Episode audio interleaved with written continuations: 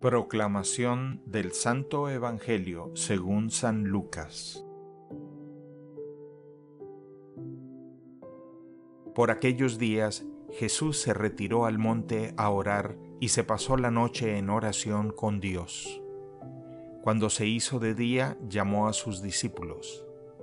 Eligió a doce de entre ellos y les dio el nombre de apóstoles. Eran Simón, a quien llamó Pedro y su hermano Andrés, Santiago y Juan, Felipe y Bartolomé, Mateo y Tomás, Santiago el hijo de Alfeo y Simón llamado el fanático, Judas el hijo de Santiago y Judas Iscariote, que fue el traidor. Al bajar del monte con sus discípulos y sus apóstoles, se detuvo en un llano. Allí se encontraba mucha gente, que había venido tanto de Judea y Jerusalén como de la costa de Tiro y de Sidón.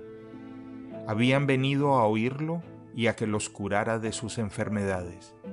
Y los que eran atormentados por espíritus inmundos quedaban curados. Toda la gente procuraba tocarlo, porque salía de él una fuerza que sanaba a todos. Palabra del Señor.